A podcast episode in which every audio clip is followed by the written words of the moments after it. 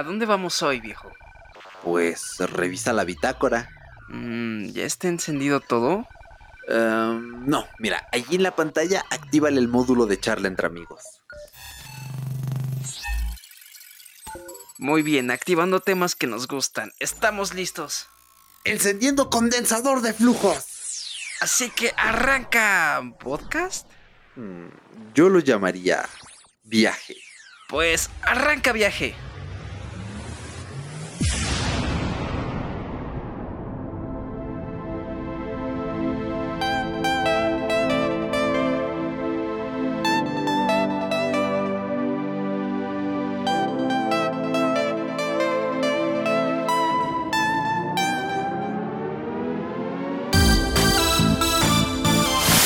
煽动闹事，要勇敢一点。要。Una nueva protesta de ciudadanos de la minoría uigur que se han enfrentado con la policía china ha estallado hoy en la ciudad de Ürümqi, capital de la región autónoma de Xinjiang, al noroeste del país. 新疆维吾尔自治区党委政府高度重视，及时调集警力处理。新疆，新疆 año 2009. Bienvenido a Historia Tech. En el episodio de hoy vamos a hablar acerca de por qué Google se fue de China, los factores, lo que había detrás, lo que ha estado haciendo China para restringir el acceso a esta página y a muchas otras más. Vamos a abordarlo todo sin dilación, vamos a abordarlo todo ah, desde cierto punto de vista de una forma algo compleja, pero obviamente masticadito como nos gusta hacerlo aquí, para que entiendas todo y sepas pues más o menos cómo funciona hasta cierto punto a grosso modo pues todo este sistema que es el Internet en China. Como siempre me acompaña mi fiel, mi querido, mi inigualable Paquito al otro lado de la línea, el cual pues tengo mucho gusto de hacer como siempre estas investigaciones. Llevamos un montón de horas hablando antes de grabar este episodio, así que Paco, pues vamos a darle cómo te va el día de hoy.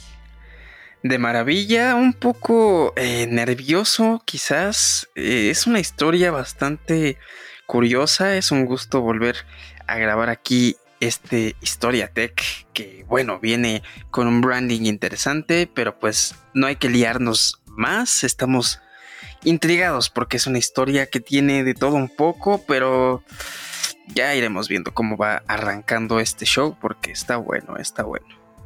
Exactamente.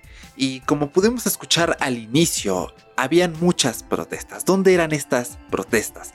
Pues en la región de Xinjiang, en China ¿Por qué? ¿Por qué estaban protestando? ¿Qué había detrás de esto? La región de Xinjiang es muy interesante porque las personas, la etnia nativa de allí, se denominan como uigures. Entonces estos uigures se identifican con la religión musulmana y tienen, digamos, su propio sistema, tienen sus propias costumbres, lo que puede pasar en cualquier región del mundo. Esta región de hecho era autónoma hasta que en los años 40 una vez se implantó entre comillas el sistema comunista en China porque no es del todo eh, comunista, no nos vamos a meter en esos temas ahorita porque es un poquito más denso, pues dijeron, eh, pues ¿qué crees, carnal? No te podemos dejar que vayas por tu cuenta, te nos unes como región autónoma, algo más o menos como lo que sucede en España, ¿no? Que tenemos estas regiones eh, autónomas.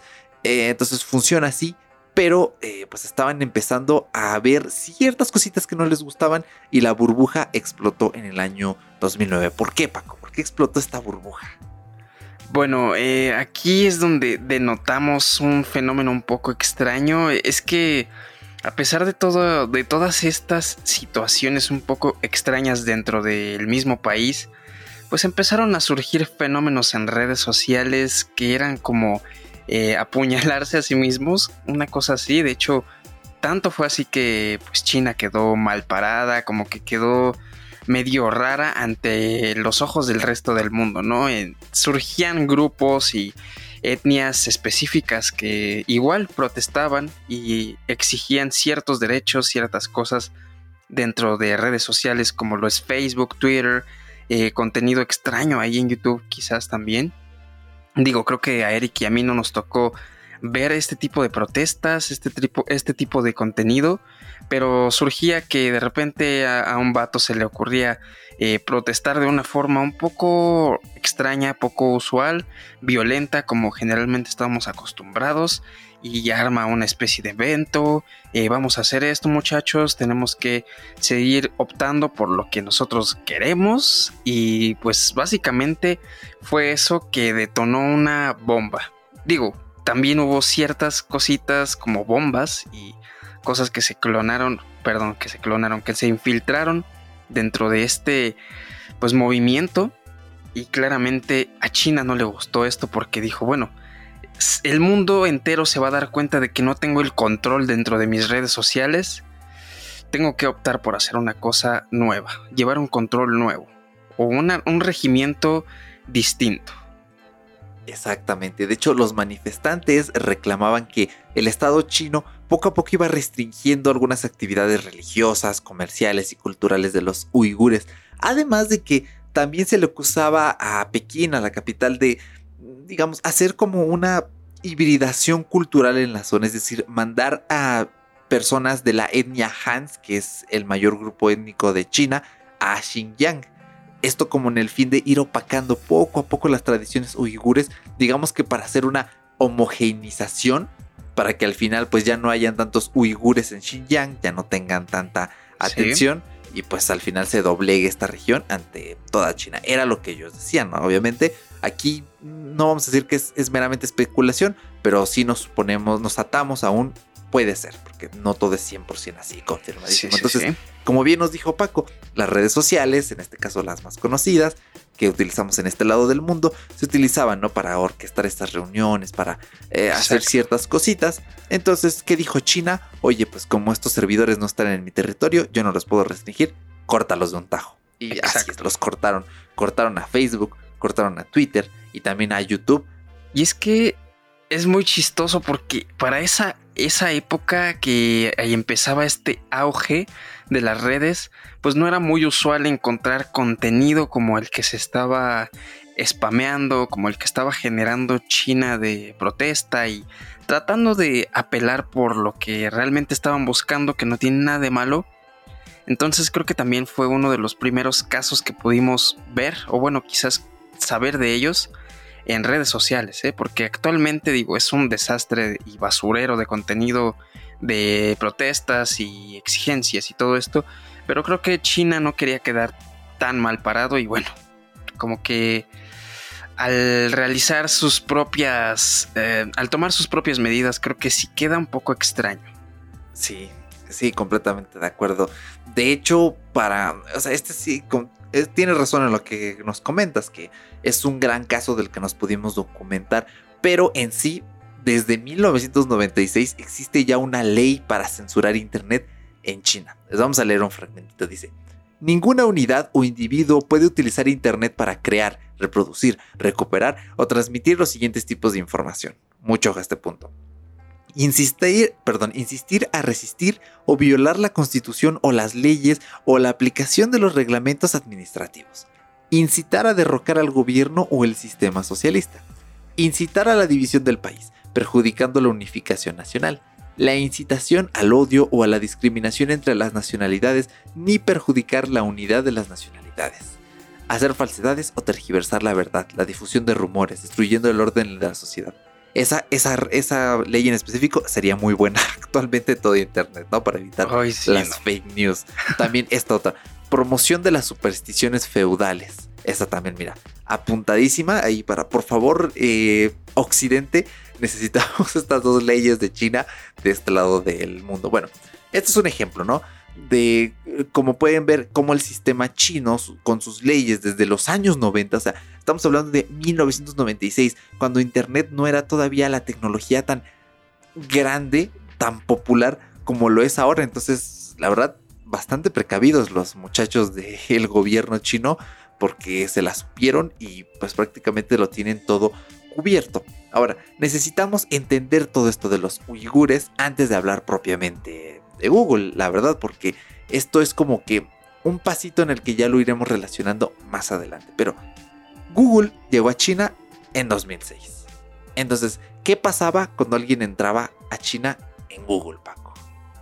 Bueno, pues básicamente eh, google.cn era pues vaya el enlace que utilizaba la comunidad china para poder navegar mediante el mismo pues recibían un aviso directamente de que se habían eliminado algunos resultados y claramente existía censura y pues este conocimiento se hacía ya público en cuanto a todos los motores de búsqueda en China, ¿no? Entonces, ah, claramente a, la gente no le gustó y fue como de, bueno, ¿y por qué me estás generando esta, esta censura, ¿no? Es como que le esté dando un mal uso, digo, hay gente que tal vez busca cómo crear una bomba, no sé, pero digo, no creo que sea una muy buena idea buscar en Google cómo crear una bomba, pero bueno, eh, aquí es donde comienza eh, lo raro, ¿no? Donde la gente se empieza a dar cuenta de, mm, hay algo extraño por aquí.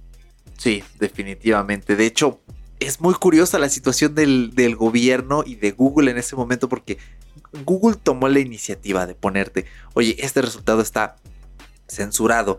Y ninguna ley decía que eso no se podía hacer, o sea, estaba permitido, pero era básicamente como que Google de un lado de, pues ponlo, nadie nos dice que no se puede, y el gobierno era como de, pues ya lo puso y aquí no dice que no se pueda, muchachos, pues bueno, déjalo así, ¿no? Un, caso muy curioso, ¿no?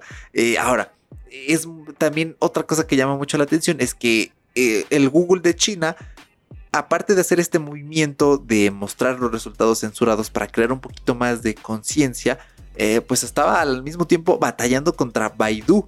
¿Cuántos de ustedes que nos escuchan han, eh, ahora sí que valga la redundancia, escuchado la palabra Baidu? ¿Qué es Baidu? A lo mejor sí lo han escuchado por ahí en algún video, ¿no? Bueno, pues es prácticamente el competidor local, era un buscador, bueno, es el buscador más usado en China a día de hoy, eh, nació allí mismo, ya hablaremos un poquito más adelante de una declaración de su CEO, pero pues era básicamente contra lo que Google debía de luchar. Ahora, este antes de Google no mostraba, oye, esta página está censurada. Después Google, digamos, trató de implementar esta práctica y Baidu lo comenzó a hacer por un ratito.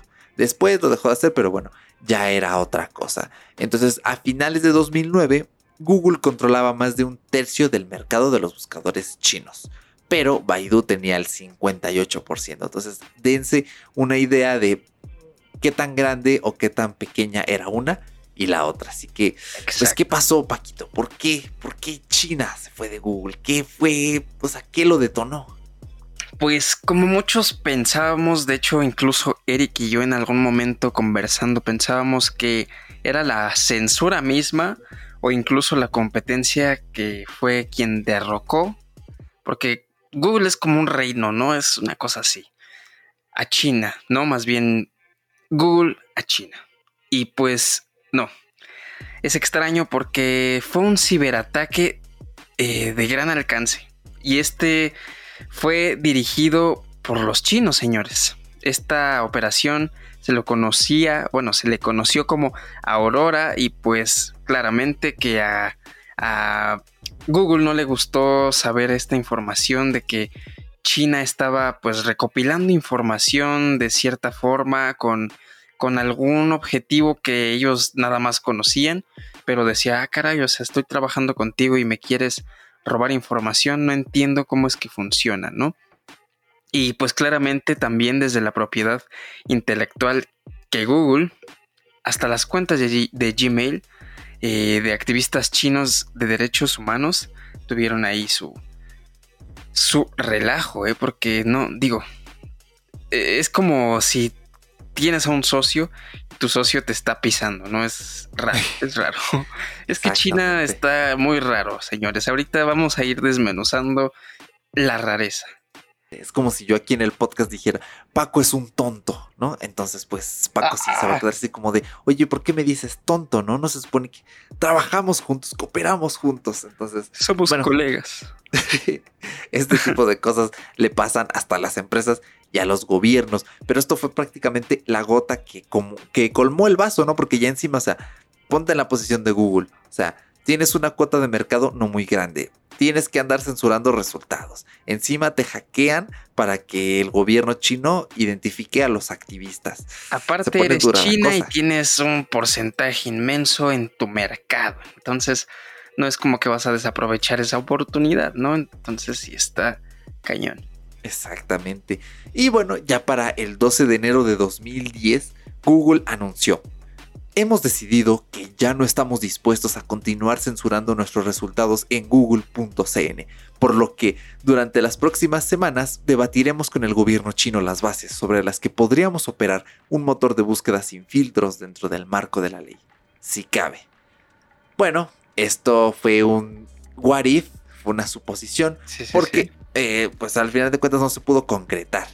Ahora, recordemos que seis meses antes, como inició este podcast, en 2009, a mediados de 2009 en Xinjiang, pues ya el gobierno había bloqueado Facebook, Twitter y YouTube. Entonces, esto fue como, digamos, como una declaración de China de nuestro gran cortafuegos funciona. Entonces, ya cuando dijeron vamos a hackear Google, pues el gobierno chino prácticamente dijo, ¿saben qué? No los necesitamos, lléguenle. Indirectamente les dijeron, lléguenle, ¿no? Pero bueno, después fueron a Hong Kong y China dijo, bueno, pues ya están allá, vamos a dejar que sigan funcionando Gmail, Google Maps y que las personas puedan seguir accediendo, pero bueno, de hecho actualmente funciona, si ustedes se meten al Google de Hong Kong, sigue funcionando, pero pues nosotros lo podemos ver desde este punto del mundo. En China, pues dejó de funcionar después, pero hay algo muy curioso eh, en todo este aspecto, ¿no? En cómo ya se desesperaron uno con el otro. No sé, ¿qué opinas de esta parte de este lío, Paco? Creo que sí eran muy, muy compitas. Creo que ambos es como el episodio ese de Drake y Josh. ambos se necesitan, pero no se quieren complementar. Creo que China. Eh, bueno, Drake y Josh sí se complementaron, pero aquí estos muchachos decidieron hacer su parte de aguas, cada uno claramente estaba buscando su parte del pastel, creo, que más Google que China, China pues es claramente el sector gobierno, entonces creo que mm, si estaba eh, este muchacho trabajando con ellos, que es Google, pues decía claramente que le hacía bien, le ayudaba a su población también, pero bueno, China es autosustentable, entonces dijo, ¿sabes qué? Me lavo las manos, ya no pasa nada, eh, y ya me, ya me cachaste, ahora qué hago, pues ya, mejor trabajamos por aparte, aunque pues sí hay cláusulas que yo creo que quedaron ahí como Hong Kong, entonces creo que no se quisieron soltar tan de fregadazo como decimos aquí en México. Sí, definitivamente. ¿eh? Ahora, vamos a pasar a una parte, vamos a ponernos en personaje, Paco, prepárate. Hay una delicia de crónica realizada por Teresa Woods en la revista del MIT. Yo cuando la leí la primera vez me quedé uh, maravillado. Dije, wow, qué pedazo de experiencia acabo de tener leyendo cómo se vive utilizando los servicios de X empresa en ¿eh? China. Aquí les va. Vamos a entrar en atmósfera. Durante una reciente salida nocturna por Pekín, una amiga de veintitantos años me envió un mensaje por WeChat para preguntarme qué restaurante nuevo prefería probar un tailandés o un italiano. Entonces me envió su ubicación mediante la popular app de mensajería social para ayudarme a llegar al restaurante escogido. Después de cenar nos sacamos unos selfies mientras brindábamos en copas de cóctel y ella mejoró la resolución de las fotos con Made2Pic, una popular app de edición de fotos, antes de publicarlas en su muro de WeChat junto al comentario, cena fabulosa. Cuando me levanto para entregar mi tarjeta de crédito al camarero, mi amiga transfirió su mitad de la cuenta a mi cuenta de WeChat Wallet con un par de clics en su iPhone 6 dorado. Mientras paseábamos por los alrededores del estadio de trabajadores, disfrutando de una calurosa noche de primavera, pidió un taxi con la app Didi, que coordina 14 millones de desplazamientos al día en China. Un conductor le recogería en 3 minutos. A veces, me explicó, también considera usar el servicio de Uber y comprueba su propuesta de servicio. Pero pues al disponer de una flota más pequeña sus tiempos de espera suelen ser mayores. Por lo tanto, ella como la mayoría de mis amigos chinos prefieren Didi. Resulta difícil de exagerar lo rápido que el Internet móvil ha transformado los ritmos sociales de la vida urbana, incluida una salida de sábado por la noche en las ciudades de China, especialmente para la gente más joven o económicamente aventajada que tienen más probabilidades de tener los últimos smartphones. Pero no se limita a estos grupos. Entre los aproximadamente 690 millones de usuarios de Internet del país, unos 620 millones actualmente acceden desde un dispositivo móvil. China es un mercado donde realmente reina lo móvil y con mucha diferencia frente a Estados Unidos.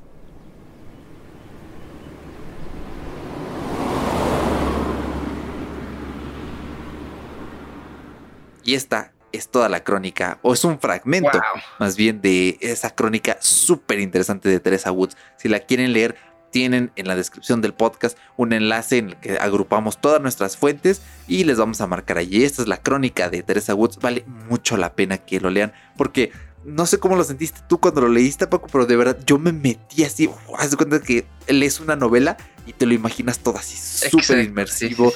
Esta crónica es del 2016, por eso llama mucho la atención el iPhone 6 de color oro. Dorado, exactamente. Y no sé, a mí también me transportó como en ese momento a un WeChat. No tengo ni idea de cómo es. Me dan ganas de buscar en Google Imágenes eh, eh, home de WeChat, una cosa así para ver cómo es que funciona, pero no se me llama mucho la atención porque digo, ahí tienes tu cuenta bancaria ya registrada. En Facebook creo que puedes hacer algo semejante para comprar créditos y no sé qué cosas y, y está bien, ¿no? Pero creo que aquí te ahorra muchísimo trabajo, es eh, como un Instagram, es como un Facebook, es como un WhatsApp, es como muchas cosas a la vez y le da muchísimo minimalismo, pero es algo que también iremos desmenuzando un poquito, ¿eh? porque, bueno, creo que es un movimiento interesante este de, China, pero bueno, eh, aquí en Occidente no, no compartimos tanto eso, ¿eh? realmente. Sí, fíjate, es que es un minimalismo pero a qué coste, ¿no? Al coste de que cuando el gobierno chino diga, mmm, hoy voy a andar de revisión, voy a echarle un ojito acá. Ah, le a envió unos, tiene este güey unos yuanes. pues sí, prácticamente.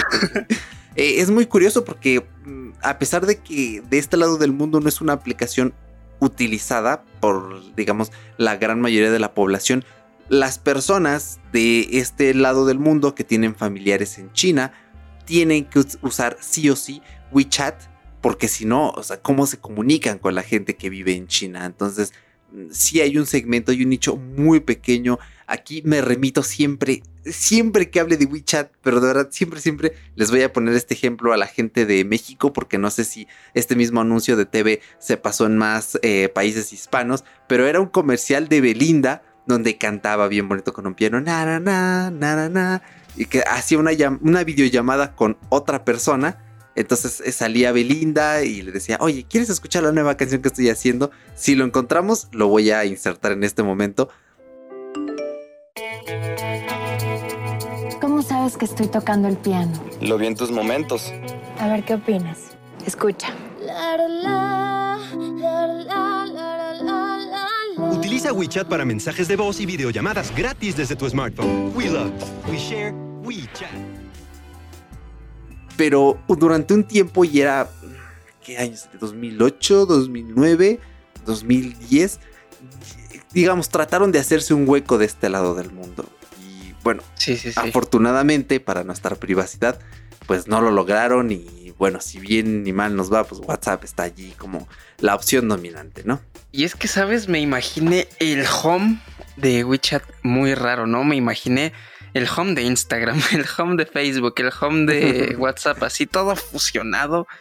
No sé, como que me da un choque mental. ¿Cómo será? Y ahorita busqué una imagen.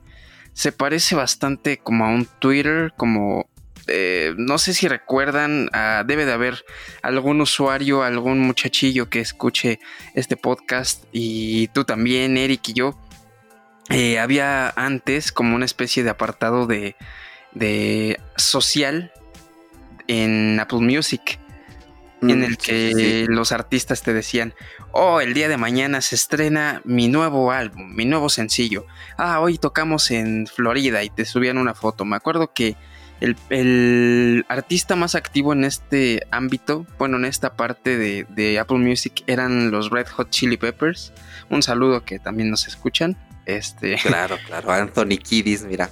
A ver cuándo sacan nuevo álbum, ¿eh? Desde 2016 me tienen esperando. Eran muy activos y más o menos así se me figura, porque tienen como un apartado de comentarios, puedes como poner fotos, o sea, es como una fusión extraña. Yo me imagino que es lo más semejante a un Facebook, creo, no sé. Sería cuestión de alguna vez investigar, pero bueno, ahí les dejamos de tarea buscar cómo funciona el WeChat. Bueno, no cómo funciona, sino cómo es, porque suena raro, suena raro. De todas formas, en Twitter, si no nos siguen en Twitter, arroba fuera de bitácora, vamos a colgar esta imagen, eh, dale a guardar, guarda la imagen en tu teléfono, Paco, la vamos a publicar en Twitter. Un par de fotillos, ¿eh? Exacto. Y si tú que nos escuchas has usado WeChat o conoces a alguien que ha usado WeChat, uh, pues déjanos un comentario. También puede ser en Instagram y nos dices, ah, pues yo sí lo usé y es así, así, así. Yo sí lo veo como un Facebook porque Facebook quiere ser WeChat, la verdad para tener todo ese control de los datos. Fuertes declaraciones en fuera de bitácora.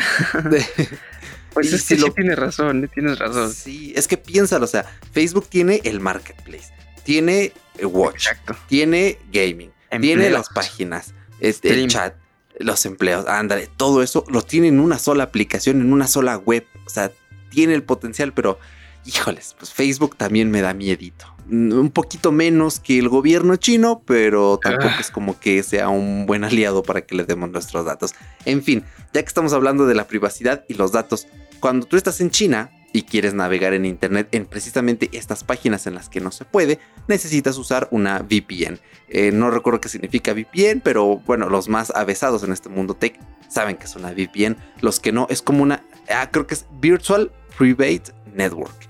Es una red privada virtual, la mayoría son de pago, las mejores son de pago. Las que he escuchado que funcionan muy bien es Surfshark, eh, NordVPN, el navegador Opera tiene su propia VPN. Y eh, con esto tú puedes engañar a los navegadores y decirles, oye, pues yo no estoy en China, yo estoy en Inglaterra, por ejemplo. O yo estoy en Malasia, por ejemplo. Y ya puedes acceder a los sitios que estén disponibles en ese país.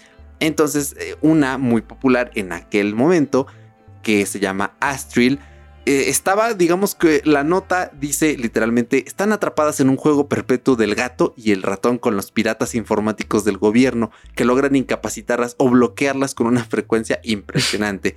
Y también el propio artículo dice, es aconsejable instalar más de una VPN en la computadora y cambiar entre servidores a lo largo del día.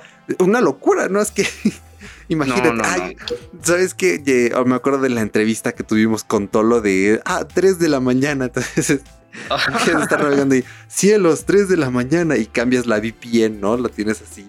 Eh, ya Haciéndolo cada dos horas, claramente.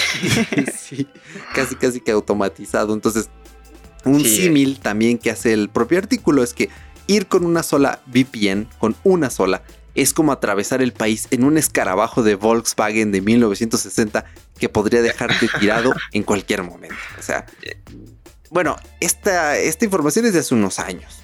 Hoy en día puede que corran un poquito mejor y que con una buena VPN de paga tengas más que suficiente, pero pues es muy curioso, ¿no? De hecho, no sé qué tanto te metiste en la información, Paquito, si hiciste bien la tarea, pero el internet en China es lento. Es lento porque está el cortafuegos. O sea, China filtra todo y obviamente es como un embudo. Y aparte, si tú usas una VPN, si no utilizas una que esté especialmente optimizada para la velocidad, es otro embudo más. Entonces, pues imagínense, ¿no? El tráfico, señores, el tráfico. Ahora, creo que voy a arrojar una idea millonaria para alguien del mercado chino. Quizás los Red Hot Chili Peppers le tuiteen o le manden un Weibo a alguien de... El Weibo es una especie de Twitter de China. Eh, ahorita entramos en detalle. A lo mejor los Red Hot que nos escuchan claramente cada semana eh, le mandan un Weibo claramente a alguien de, pues del gobierno chino, alguien de la batuta, y les digan, señores, eh, en fuera de Bitácora, nuestro podcast favorito, aventaron esta idea. Bueno, no, no, no, no exactamente a ellos, a lo mejor a los usuarios, obviamente, les mandan un aviso así de muchachos, creen un, un, un generador automático de VPNs eh, estaría de 10, ¿eh? Y con un software que, que, instales en tu computadora para que cada 20 minutos, oh, se ha actualizado tu VPN, oh, se ha actualizado tu VPN, oh, se ha actualizado tu VPN cada 20 minutos. Señores, se las regalé. Red Hot, regálenselo a, a la comunidad china. pero, pero sí es bastante interesante. Eh, imagínate ahora, eres una potencia mundial. Y tú te imaginas, bueno, el mundo o nuestro país, China, bueno, estoy hablando en, en, en caso de, imagínate que soy un chinito, ¿no? Y en mi país, China, soy potencia, tengo alta tecnología, tengo eh, el mundo como lo dice dentro, lo dice la, la ay, se me fue la palabra, eh, la, la, crónica, el mundo dentro de China, bueno, China es como un mundito, ¿no? Sí. Tiene, eh, pues, básicamente el mundo móvil a sus manos todo el tiempo, ¿no? Todo es móvil, como nos dijo esta muchachita pero tengo un internet que tal cual como dices es un embudo, es una locura pensarlo, ¿no? También. Me remonta a ese típico meme de el año 2013-2014 de mi internet. No, más bien mi, PC o sería mi smartphone y un, Ferrari, ¿no? Un Lamborghini. Mi internet. Y pones oh. una carcachita, ¿no? Más o menos es lo que pasa. Pero eh, sí, así es como funciona y así es como han logrado salir adelante. Eh, entonces, pues sí, no tienen de otra, pero ya que mencionaste a Weibo hace un ratito y que mencionaste que es como un Twitter de China, todavía sigue siendo usada, todavía tiene lo suyo. O sea, obviamente necesitan como esta especie de mm, traducción de Twitter a China, exactamente, espacio. Pero en 2011 era cuando tenían su etapa álgida. O sea, todo el mundo estaba feliz porque era de, eh, ya vamos a poder discutir públicamente ciertas cuestiones. Pero pues en el 2011, pues que creen que el gobierno chino llegó y dijo, híjoles mis bros, no los puedo dejar que pues estén haciendo de las suyas aquí. Y allá para identificar a estos, eh, estas cuentas oficiales súper grandes, en vez de tener la típica palomita azul que vemos aquí en Twitter o la típica palomita gris de YouTube, etcétera, pues tienen una V y una S de verificated. Entonces, estos grandes usuarios que sobre todo eran celebridades y emprendedores con millones de seguidores, cuando cuestionaban al gobierno, después eran presionados por el mismo o eran eh, detenidos y eran obligados a, proporcionar confesiones falsas que eran televisadas a nivel, a nivel nacional. o sea, si uno decía, mm, ¿saben que no me latió esta ley que acaban de poner? El gobierno los buscaba, les decía, oye, cámbialo porque si no Exacto, ahora sí que eh, les aplicaban un copela o cuello. Entonces. pero es que es, brutal, o sea, es brutal. Yo cuando leí esto dije, wow, no importa si tienes muchos seguidores, si tienes dinero, si eres prácticamente un influencer y eres una persona importante, eh, el gobierno no hace estas distinciones. Imagínate lo que le pasa a los wherevers que existen en, en China se avientan un chiste así sin querer. O sea, creo que la comedia tiene como límites y creo que en China debe de haber unos límites todavía en un, en un nivel rúbrico un poco más bajo. Entonces que se te vaya de las manos es como de, híjole, no, no, no, ya la regué, ya la regué. Entonces, qué horrible debe de ser, ¿eh? Sí, la ansiedad, la ansiedad me dio, sí, me sentí así de, no, la regué en fuera de bitácora. No, evidentemente fuera de bitácora no se puede escuchar en, China, ¿no? Porque, bueno, eh, al menos yo a nivel personal tiendo a ser muy, muy crítico con estas medidas de China, su forma de actuar, sus, eh, su ideología, etcétera. Bueno, sí, vamos a pasar eh, al, a lo que sería, no, Baidu nuevamente, perdón. vamos a citar a Robin Lee, el CEO él en una entrevista al Wall Street Journal en 2010 le preguntaron sobre la censura y él, leo textualmente, dijo, Sabes, somos una empresa de China. Evidentemente necesitamos cumplir con las leyes chinas. Ahí corta el quotation. Lee, eh, eh, dice la nota, es lo más parecido que tiene China a una figura como Steve Jobs. pero este no promueve un evangelio del ciberespacio de rebelión y resistencia creativa, simplemente articula lo que se necesita para sobrevivir en la autoritaria China. Y la supervivencia es el primer requisito del éxito. Esto también lo leí, sí dije, esto es una bomba. Eh, también está baneado el Wall Street Journal en China, evidentemente. Pero es brutal, eh, o sea, así de increíble es que aunque seas el buscador más importante, aunque seas el CEO de ese buscador, tienes que mantenerte al límite porque si no, eh, no avanzas, es imposible. Pero bueno, vamos a avanzar un poquito más en el tiempo porque una vez Google salió de China en 2010, el sector de Internet de China no disminuyó, sino que creció todavía. Entre 2010 y 2015 se produjo una explosión de nuevos productos y empresas. De hecho, en 2010 nació Xiaomi. Ya tenemos también una historia tech hablando de Xiaomi. Vayan a darle una escuchadita. Busquen Historia Tech Xiaomi y les va a aparecer el episodio. Apenas lo hicimos en marzo, entonces debería aparecerles recientemente. Está fresquecito, señores. Exactamente, en estos 10 años que cumplió. Y según la revista Forbes, 6 de los 10 individuos más ricos de China son fundadores o ejecutivos directivos de empresas relacionadas con Internet. Entonces, el Internet para nada se ve limitado sin Google. Exactamente. Y ahora, Didi es una compañía que sabemos que eh, es de transporte privado, es como, como ahora le conoce eh, la cultura general. Eh, pide un Uber, ¿no? Es como de, ok, pero es que ya se volvió como una especie de sustantivo, ya no es como de, bueno, pido un taxi, ahorita ya es, pido un Uber. Oye, pero ¿quieres un Uber de Didi, un Uber de Bit? El Uber de Didi. Es, ya, es... Es, sí, es, como el Netflix de el iPad de, ¿no? Oye, me compré un iPad de Samsung, ¿no? exactamente, es el mismo fenómeno lingüístico, pero pues con Uber, Didi y todo esto. Bueno, vamos otra vez con algo un poquito raro. Eh, esta compañía de transporte privado con conductor que desterró a Uber de China y ahora pues le desafía en otros mercados que son claramente internacionales que fueron fundadas en 2012. Entonces, eh, los ingenieros que son los empresarios chinos regresaron a Silicon Valley, incluidos muchos antiguos Googlers, fueron cruciales para este boom y pues llevaron sus habilidades técnicas y empresariales a la primera clase de los mercados aislados de sus antiguos jefes. Es decir que pues aquí es donde, donde aplicas la de, bueno, me pongo como en preguntón mood, en modo preguntón, y le digo, oye, ¿y cómo hiciste esto?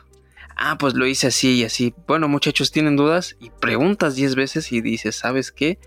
Con mi patrón voy, llego y le digo, ¿sabes qué? La cosa funciona así y así. Las hacemos de esta forma, con las leyes que nosotros manejamos aquí, y ya, hacemos nuestro, nuestro proyecto, lo modificamos, lo cambiamos eh, y pues obviamente eh, abarcamos más nuestro propio mercado con consumo eh, nacional, que pues aquí es Diri una vez más. Exactamente, sí, pues técnicamente es aprender, llevar lo que aprendiste de vuelta a China y con eso potenciar los proyectos de China. O sea, hay una relación simbiótica, ¿no? Claramente sin Google, sin ya sea el Google de China y el Google de Silicon Valley, sin haber tenido este contacto, esta interacción, esos conocimientos no se hubieran llevado ni de China a Google ni de Google a China. Entonces vemos que en algún punto fue crucial para que el crecimiento de Internet, o más bien el crecimiento de estos sectores chinos en Internet, pues fueran cruciales. Pero la estocada final el corte final llegó en 2014 porque el gobierno bloqueó prácticamente todos los servicios de Google en China y se tendía a considerar esencial, por ejemplo, para negocios internacionales Gmail, Google Maps y el Google académico, pero aún así China dijo, no, ¿sabes qué? Córtalo, ya no pueden estar más aquí. Y han pasado seis años y no eran esenciales porque se siguen haciendo más negocios que nunca con empresas en China y pues todo funciona, ¿no? De hecho, creo que es Tencent, la empresa que tiene su servidor de correo. Bueno, Tencent tiene mano en todo, ¿no? Tencent tiene mano en videojuegos, en fabricación, en estos servidores de correo electrónico. Creo que es el principal proveedor del mail en China y bueno, sigue funcionando como como pues, debería de, ¿no? Pueden seguir haciendo negocios, pero iban pasando los años de 2014, Google ya no estaba, pero habían rumorcitos. Por ejemplo, en 2015 se llegó a decir que Google llevaría una Play Store válida sin ciertas apps que no se pueden utilizar, pero no llegó. En 2017 también se dijo, oye, a lo mejor regresa el Google Académico. No pasó.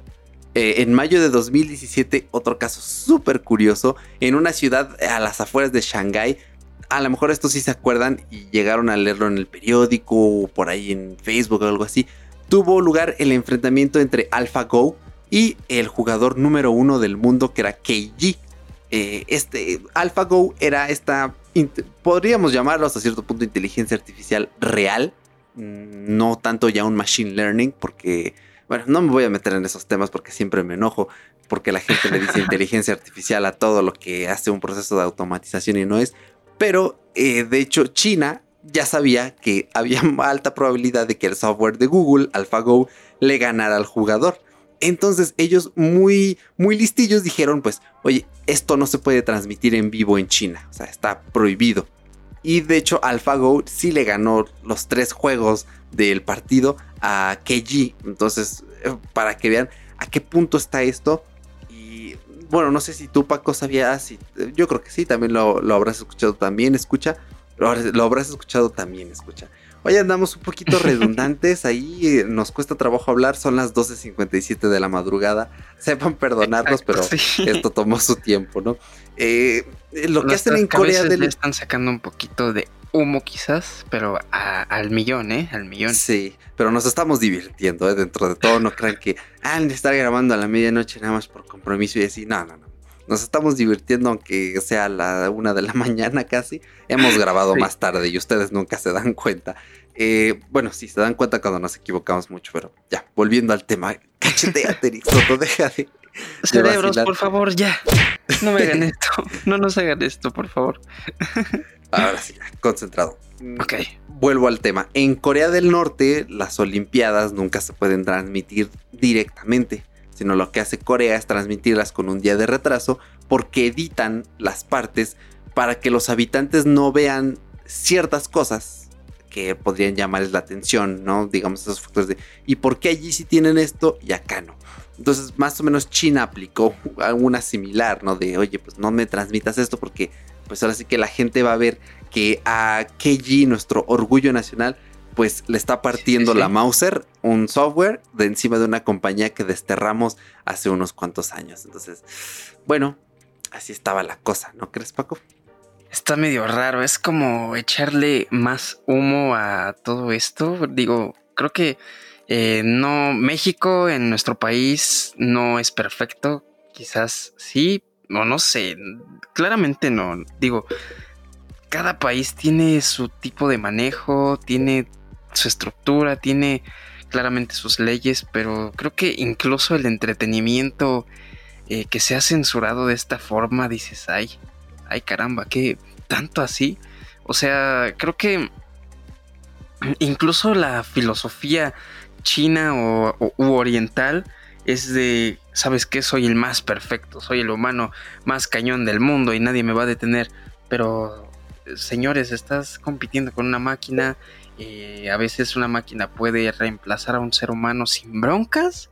Entonces digo, creo que censurar este tipo eh, de, eventos, creo que a mí se me hace una tremenda locura, creo que eh, va más allá de lo que esperábamos, ¿no? Hay noticias y miles de cosas que incluso en épocas de COVID, antes de que arrancara toda esta pandemia, se rumoraba que había muchísimos datos que se estaban ocultando por parte del gobierno chino y a fechas del día de hoy podríamos decir que sí, lo cual nos hace pensar, o al menos a mí, que China juega a veces con demasiado, demasiadas cartas debajo de la mesa, tiene una baraja en las piernas, entonces es una tremenda locura. Digo, no es que el gobierno mexicano sea perfecto, ningún otro quizás, pero bueno, es una tremenda locura.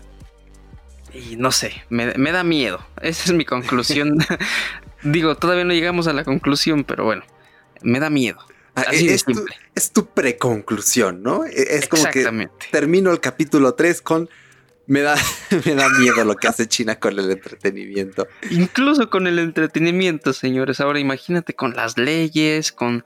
No, no, no, no. Te metes a, otro tipo de, temas, a sectores. No, señores, no, no, no. Ahora imagínate meterte a, al sector de alimentos. Aquí en México eh, saliéndonos un poquito del tema así de rapidísimo. date, date. Eh, estábamos antes de, darle al podcast, Eric y yo estábamos hablando de, bueno, y nosotros disfrutamos mucho la comida china, es deliciosa y todo eso, pero aquí en México, ¿no? O sea, son preparaciones eh, generales que vienen con recetas certificadas y, y si tú quieres modificadas de China y de otras partes, de regiones, etcétera. Pero pues aquí en México van muy bien, ¿no? Ahora, comida china de China. Sería interesante, claramente, probar comida china de China y no de México, pero bueno, ya es, es otro rollo. No sé, ya estamos divagando un poquito. Es la una de la mañana y bueno, vamos a, hacer, vamos a darle focos de nuevo, porque viene Dragonfly, que también es algo muy interesante. ¿eh? Sí, sí, sí, sí, sí. Mm, bueno, antes de, pasar a esto, mm, estamos eh, prácticamente 2016, 2017.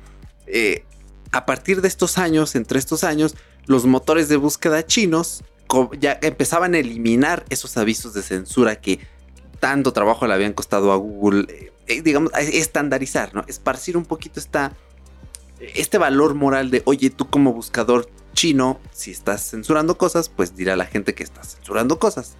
Prácticamente para que agarren una VPN y se puedan meter y vean esos eh, resultados, ¿no? Si es lo que necesitan. Sí.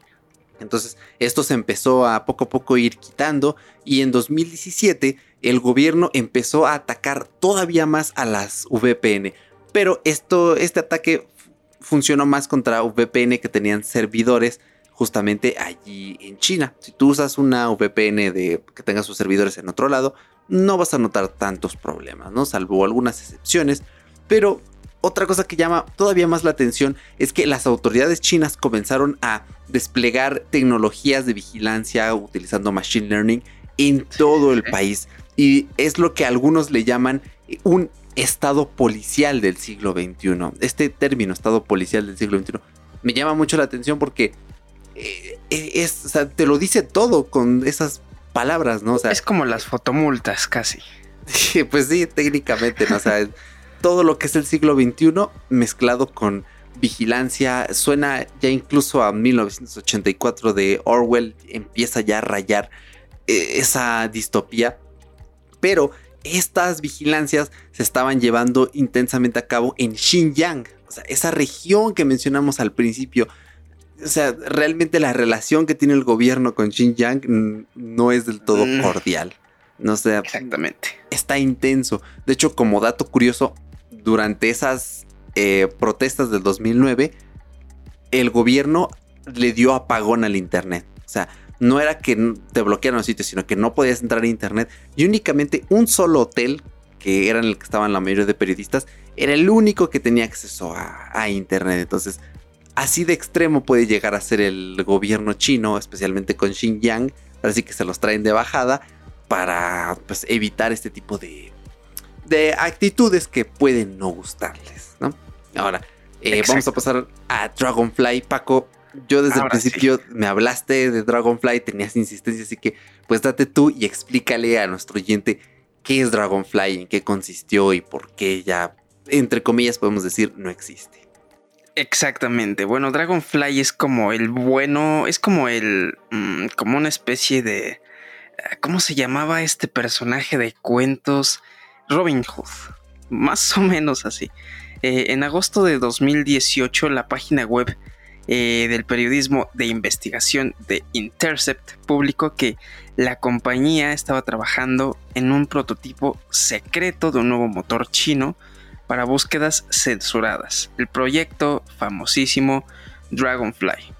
Esta aplicación, eh, bueno, eh, tenía ciertas, ciertas cositas extrañas, porque claramente aquí existía la censura, ¿no?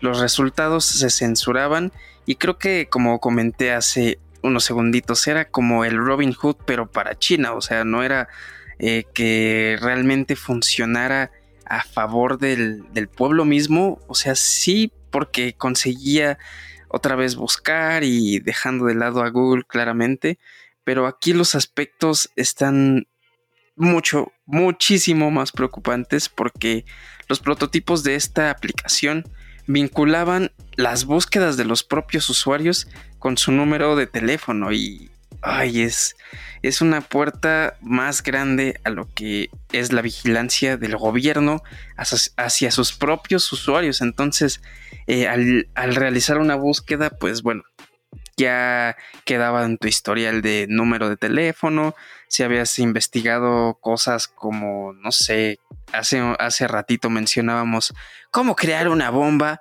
eh, nuclear en casa, ¿no? Entonces, y ahí aparecía Pepito, bueno, en Japón, en chino, en japonés iba a decir, ¿eh? no, me, no, me, no me funen aquí, por favor, en chino.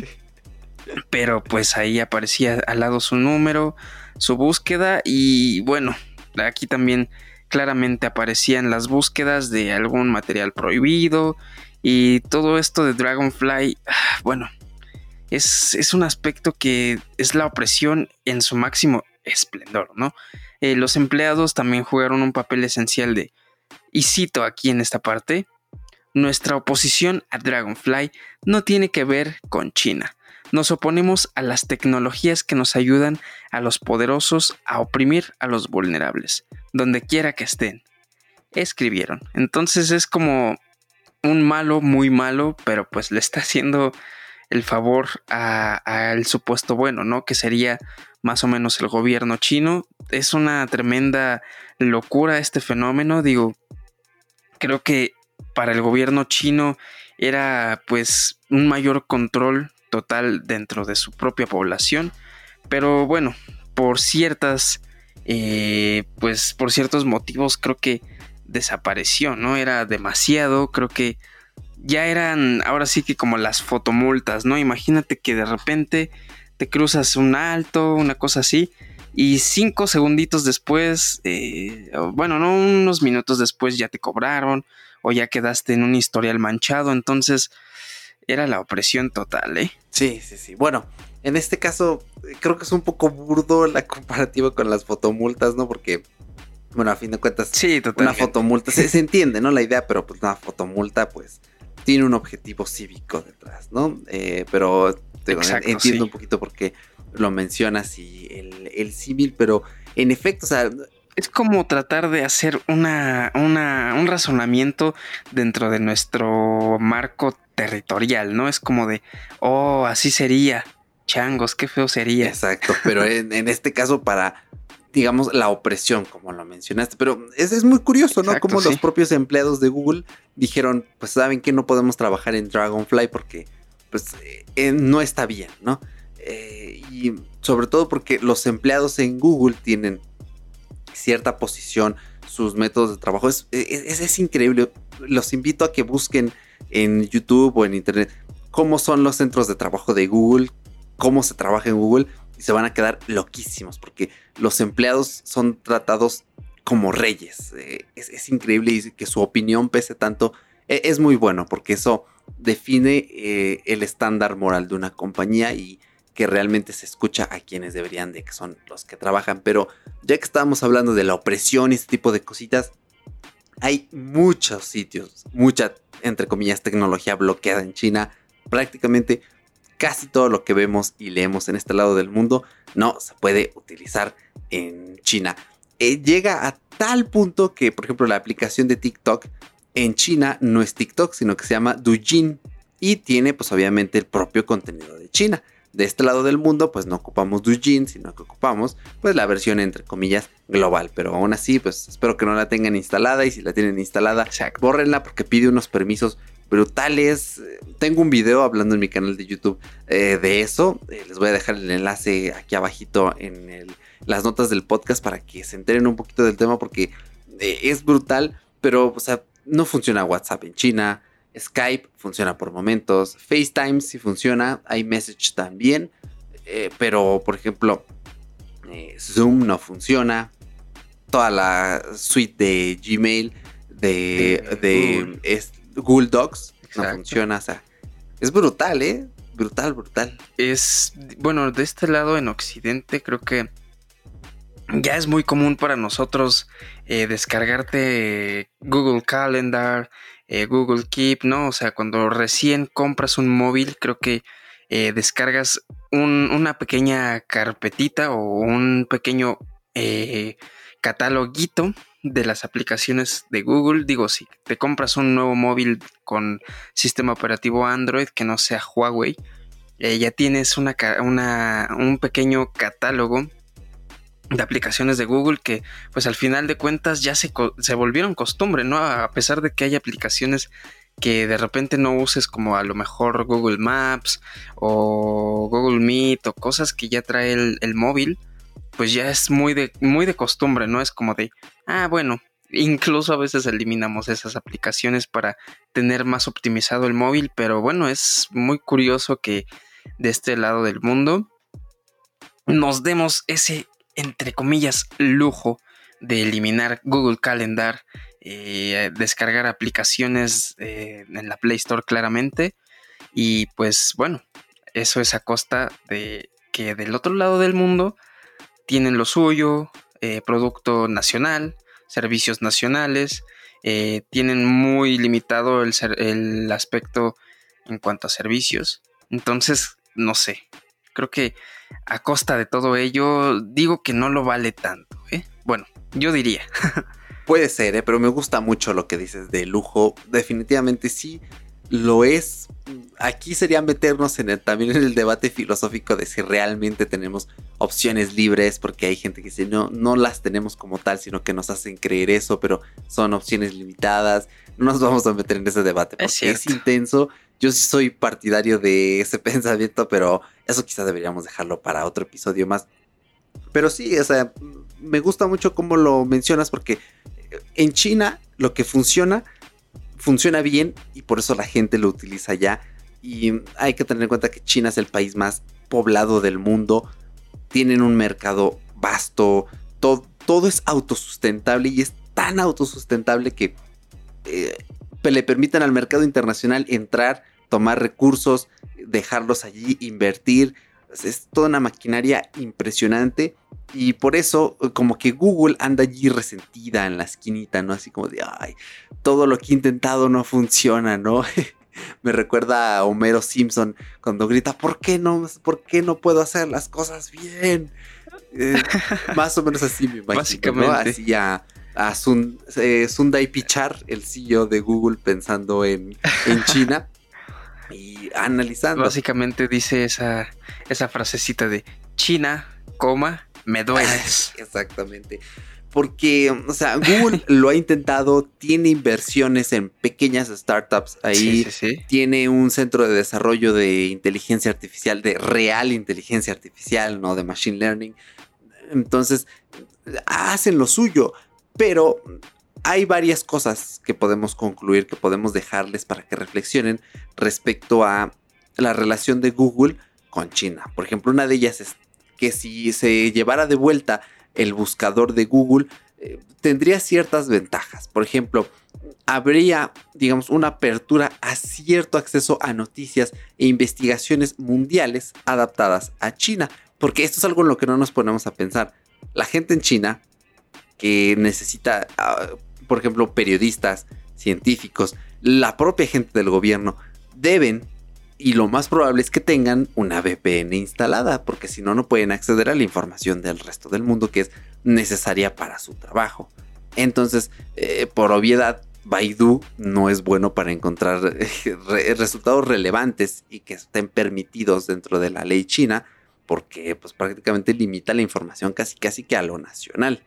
Pero tener a Google allí, bueno, podría ser de cierto beneficio. también es que, por ejemplo, eh, el Partido Comunista Chino podría legitimar un poquito más su posición, digamos, limpiar esa mancha que le dejó haber censurado a Google, porque sí, fue una mancha, no fue algo que estuvo del todo bien visto ni dentro de la propia China, que ahorita pues ya como que se, se olvida, ¿no? Porque pues ¿quién se acuerda de Google en China ahorita?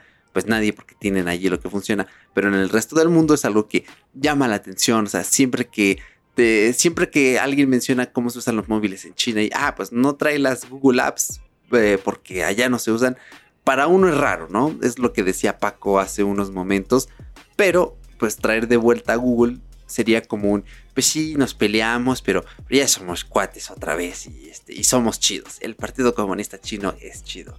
Eh, es lo que quieren hacer creer, creer ellos, ¿no? Obviamente nosotros tenemos una postura completamente opuesta a lo que es este este régimen, ¿no? Que es, dictatorial en la plena expresión de, la palabra. No me atrevería a decir fascista porque no cumplen con ciertas características que son vitales para que una nación sea fascista, fascista, pero sí, pues dictatorial y algo que, preocupa, ¿no? Pero también a principios de diciembre de 2018, Sundar Pichai, eh, Pichai perdón, em, comentó que en ese momento no tenían planes de lanzamientos en China en ese momento, dejémoslo. O sea, Google está ahí en la esquinita, sentado, esperando y viendo a ver qué se le ocurre para regresar y pues hacer un poquito de dinerito en, China, ¿no? Porque, o sea, es el mercado más grande, más versátil hasta cierto punto y que no tengas allí lo tuyo, pues sí, como que, híjoles, ¿no? O sea, imagínate que eres el CEO de, de Google y estás cenando con el CEO de otra compañía, por ejemplo, no sé, Apple, por ejemplo, estás ahí charlando con Tim Cook y, em, por ejemplo, Jeff Bezos, hace rato en la charla pro podcast estábamos haciendo bromas de eso y este, empiezan a hablar, ¿no? Y Tim Cook, ah, en China me está yendo increíble, ¿no? Y bueno, creo que no, hay Amazon tampoco en China, pero imaginemos que sí. También imagínate Jeff Bezos, uff, a mí también. ¿Y a ti qué tal, Sundar? Y el Sundar. Híjoles, bros. situación incómoda. Oye, las saladitas son ordeadas, ¿no? Exacto. No, no nos patrocina saladitas, señores, todavía no. Patrocínate aquí saladitas, ya te aventamos una mención. Te van a escuchar los Red Hot Chili Peppers, entonces, señores, por favor. Pero sí, fue una guasa que sacamos hace ratito. Y no sé, es, es muy extraño. Es este fenómeno de China, sinceramente, eh, estudiarlo o conocer más de ello sí te deja como con una intriga de, bueno, y te sentirás bien estando en China, eh, la información que sueltan para el resto del mundo será verídica, qué es lo cómo es que manejan esa información, cómo es que ah, no sé, cómo es que no se limitan a hacer ciertas cosas o más bien se limitan a hacer algunas otras.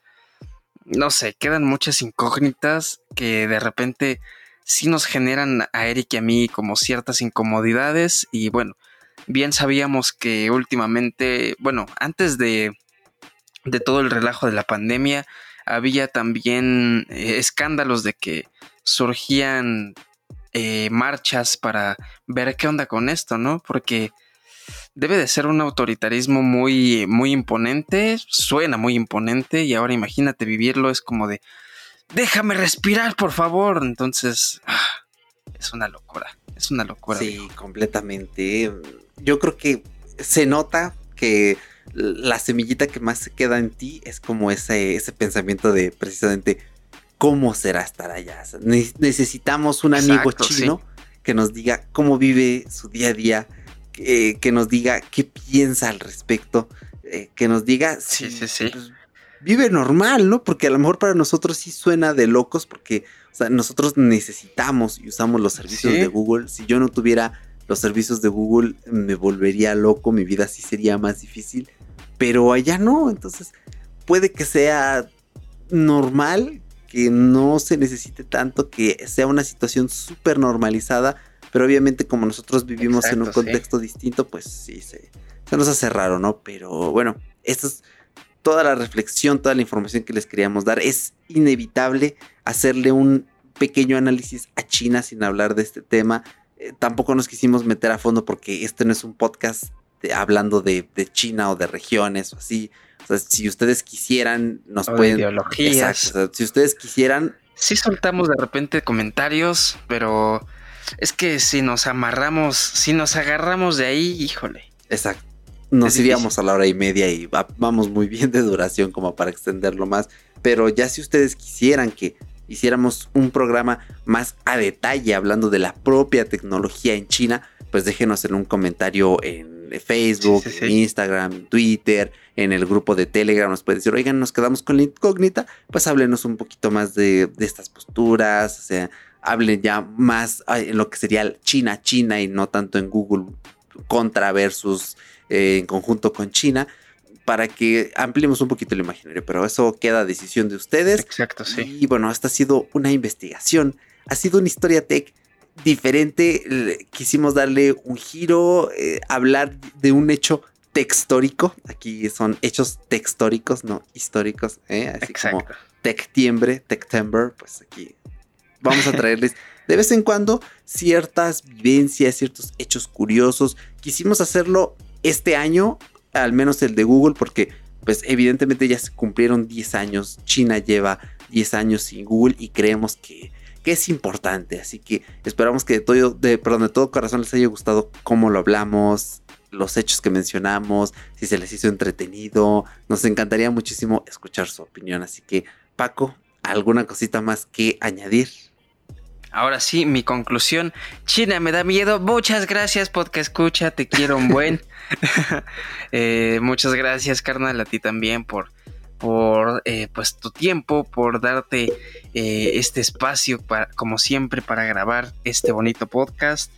es una locura y es cool grabar como a esta hora, a pesar de que, bueno, tenemos días largos a esta hora como que cae bien, pero digo, es complicado, porque a esta hora no hay mucho, eh, mucha interrupción, eh, está tranquilo, pero bueno, ya estamos al limbo de termino, cierro mi computadora, me lavo los dientes, tomo agua, lo que tú quieras, y me duermo, ¿no? Entonces es muy curioso, pero un gusto volver a estar aquí en una historia tech más. Déjenos sus sugerencias en el Twitter, en Facebook. Tenemos muchísimos medios en los cuales nos pueden contactar.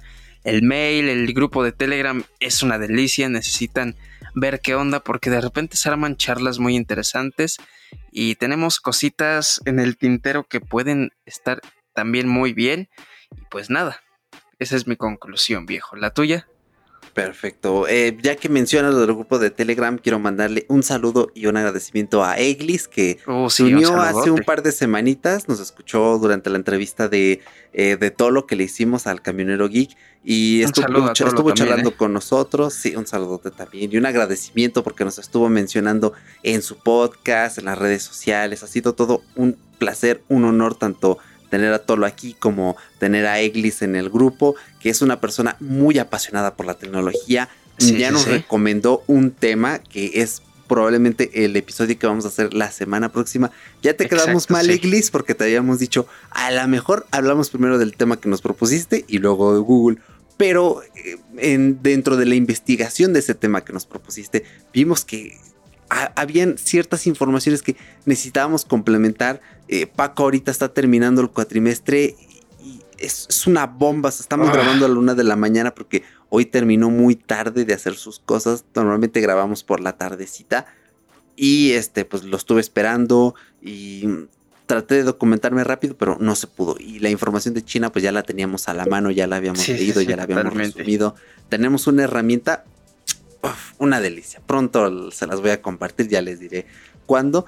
Y eso nos facilita cosas, pero sí necesitamos documentarnos más. Y si todo sale bien en esta semanita, nos documentamos, leemos y sacamos ese episodio. Pero mil gracias. Exactamente, sí.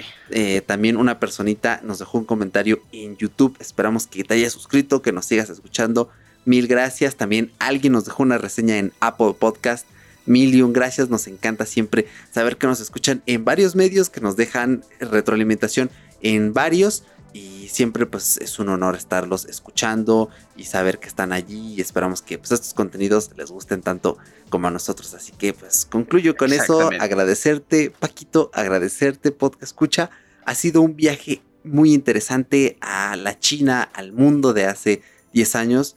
Y pues nada, es hora de volver a el 2020, a esta realidad. O bueno, puede que nos estés escuchando a lo mejor en 2021, 22, 23, 24, 25, etc. En el año en el que nos escuches, pues vuelve a tu tierra y como siempre, pues sigue curioso.